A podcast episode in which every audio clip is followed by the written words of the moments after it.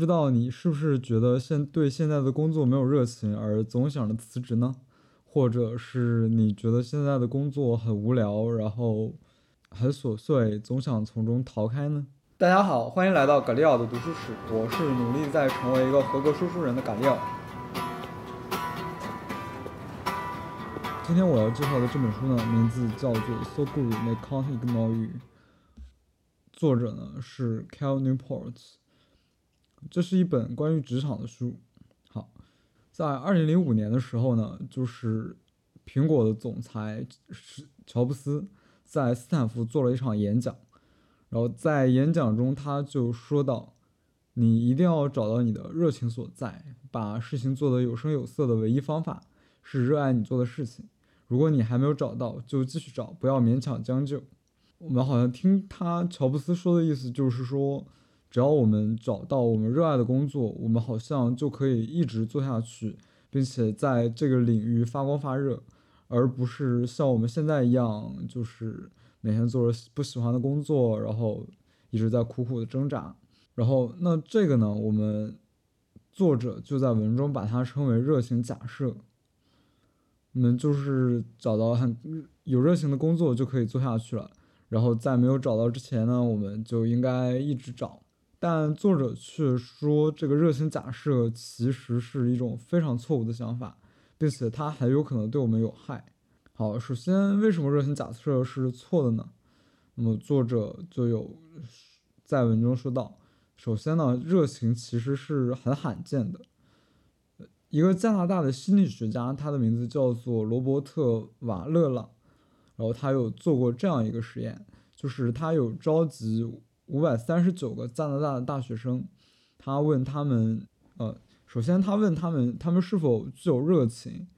好，那么百分之八十四的人呢，都回答他们具有热情。然后当他问他们具有热情的是哪里呢？绝大多数人说的都是体育跟音乐领域的，比方说滑雪、冰球，加拿大嘛，就是寒冷的地方，都是一些体育和音乐相关的。而这些工作呢，其实实际上在职场中只占能占到百分之三。而第二点呢，则是热情需要时间的酝酿。就是还有另一个实验，研究者们找来一群人，询问他们对于他们自己工作的想法。然后这些研究者是有把工作分为三种，第一种呢叫 job，就是我们所说的工作；第二种呢叫 career。就是台湾翻译叫做职涯，也就是说，呃，如果从对工作的满意程度的角度，它要好于 job。嗯，最后一种呢，则是 calling，calling 呢就是一种叫使命的意思，就是好像有一种声音在召唤我，那么我做的这个工作就是我的使命。好，这个就叫 calling。根据热情假设呢，就是我们。想会说，我们找到一个合适的行业、合适的工作，我们就会有热情。但这个研究的结果表明，其实真正对我们是不是对这个行业有热情起到决定性作用的，是我们在这个行业所工作的时间。他们研究啊，就是一个大学的行政助理，他们发现，大学行政助理里面呢，其实也有不少人。他们觉得他们的工作是一种 calling，就是一种使命感嘛。那么，他们为什么会觉得大学助理这样的好，我们看似一般的工作会变成 calling 呢？就是说，这些人做这个工作的时间其实足够长，然后就变成了他们的 calling。当然，这个事情不是说你做任何事情做的时间长都可以成为一种 calling。那么，我们继续往下讲。现在下面第三点呢是热情其实是驾轻就熟的产品。作者在文中又有提到另一个实验，这个人叫做丹尼尔平克，然后在一场 TED 演讲中讨论他的作品叫做动机单纯的力量，然后他就是一直在研究有关人类动机的科学，他的一种方法理论架构叫做自我决定论，而自我决定论的就说。其实，在职任何职场或者任何领域，动机基本源自于三种基本的心理需求。哦，第一种是自主，第二种是胜任，第三种是归属。自主就是说你觉得自己可以掌握你的一天是怎么过的，并且感觉你做的事情很重要。然后胜任则是觉得你自己很擅长所做的事情，归属则是你感觉到自己和他人之间的关系。那么这个都很好解释嘛。最后一点就是说，你跟职场的人，你们之间关系越融洽，你越觉得你属于这个地方嘛。自主和胜任呢，就是在多数工作中，你擅长交给你的任务，那么你不仅能够因为良好的表现获得成就感，然后通常也可能获得更高的工作掌握度。这个理论呢，也就很好的解释了为什么资深的行政助理更加喜欢自己的工作，因为胜任和自主这两个特点都是需要进行时间上的积累。然后相反的呢，其实这个科学家们并没有发现工作符合我们原本的热情对动机是很重要的。也就是说，这个科学发现中某种意义上证明了热情假设是错的。好，那么既然热情假设是错的，我们是不是没有办法开创了一个精彩的职业生涯了呢？那么世界上有这么多的大师，宫崎骏、久石让之类的，他们。能够把事情做得如此好，然后让他们的，因为他们的职业显得他们的人生都过得如此的有意义、有价值，就说明其实我们也还是能从工作中找到我们自己的人生价值的。那么我们应该如何打造一个精彩的职业生涯呢？作者就有提到一种观念叫做技能思维。好，那么它是两种相对应的观念。其实我们刚才解释。的热情假设就是一种叫做热情思维的，而技能思维呢，则是与热情思维相对应的。技能思维呢，就是说靠的其实是实力。嗯，那么就再次，哈利·罗斯的在节目上访问了喜剧演员叫史蒂夫·马丁，史蒂夫·马丁就说到。自己看很多人的自传，他就觉得感到非常的不满。为什么会感到不满呢？是因为其实很多人没有说他们为什么踏入了他们的职业生涯。呃，比方说有的知名演员就说啊，我得到了这个试镜，然后从此进入这个学校，走上了精彩的职业生涯。呃，但马丁说，你为什么能够得到那个试镜呢？他没有从绝大多数人的自传中看到。但其实这往往是很重要的，这显然是他们踏入这个职业生涯的关键转折点。那么马丁这个时候就提出了自己的观点，他说：“其实我们应该做的是，先应该让自己好到没有人可以忽视你，也就是我们这本书的标题 ‘So good they can't ignore you’。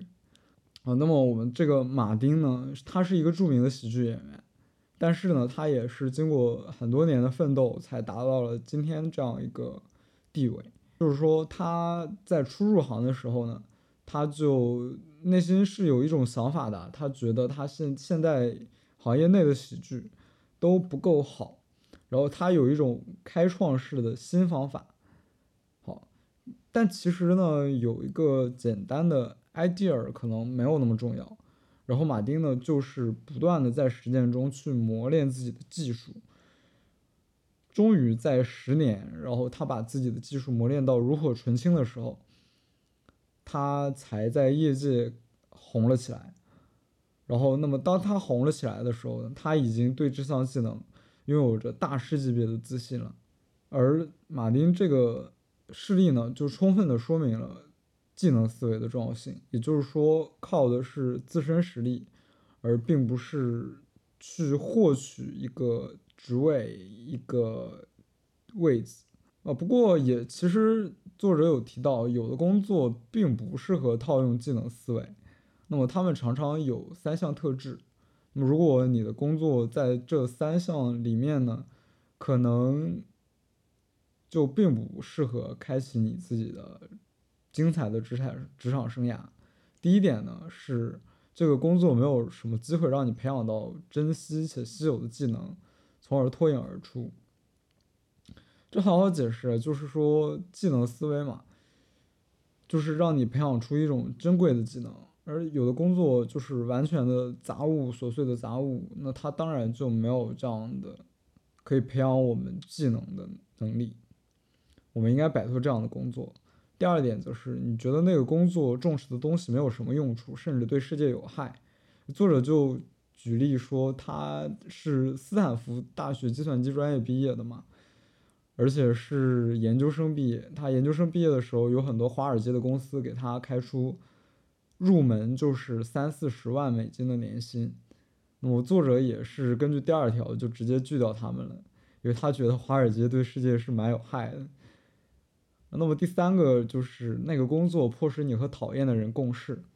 刚才热情思维以及技能思维呢，重要的差异就在于热情思维其实是从世界里面索取什么，而技能思维呢，则是你能带给世界什么。显然来说，后者比较重要。那么，既然技能思维如此重要，我们怎么能应用技能思维来帮助我们获得满意的职场生涯呢？好，首先我们先定义一下我们想要打造什么样的职业生涯。呃，作者有提到三点好工作的特质，第一个呢是创意，第二个是影响力，第三个是自主性。这个很好解释，大家想想自己行业对应的那些顶尖人物，那就以大家最熟悉的，比方说就宫崎骏，他不用说到点上班到点下班，并且他做的作品每一部作品都极具影响力，都会形成全球性的话题。再比如说村上，他也不用打卡上班打卡下班，并且他会可以肆意的发挥自己的创造力，并且能够。用他的作品来影响这个世界。那么企业界呢？比如说 freelancer，你知道美国有很多公司嘛，他们会请一些 freelancer 来参与他们的项目，而这些 freelancer 显然就是他们具有极高的职业能力，然后可以帮助他们公司来完成这个项目，或者让这个项目变得更好。下面我引用一段作者的原话，由。由于界定美好工作的特质很珍贵、很稀有，所以你如果拥有那些特质，便要以珍贵稀有的技能去交换。而作者呢，就把这种珍贵稀有的技能定义为职业资本。好，这是我觉得全书最重要的一个概念。好，我想再重复一遍作者的话：由于界定美好工作的特质很珍贵、稀有，如果你希望拥有那些特质，便要以珍贵稀有的技能去交换。这个珍贵稀有的技能呢，就是作者所谓的职业资本。那么我们应该如何培养我们的职业资本呢？作者一共是给出了五条建议。首先是我们首先要判断我们所处的行业。第一种行业呢，就是赢家通吃的行业，它是只有一种营业，只有一种职职业资本。比方说电视编剧，作者在文中就有提到一个电视编剧的故事。就是说，电视编剧其实是一个非常非常竞争强烈的行业。就是说，电视编剧呢，我们比如说我投资拍一部剧，那么我这一部剧只需要一个剧本，你这一个剧本看的就只是你这个剧本的创作能力而已。所以它是一种赢家通吃的行业，它不会说我同时公司买三到四个剧本来完成一部剧，这是不可能的。那所以，这种赢家通吃的行业通常就只有一种职业资本。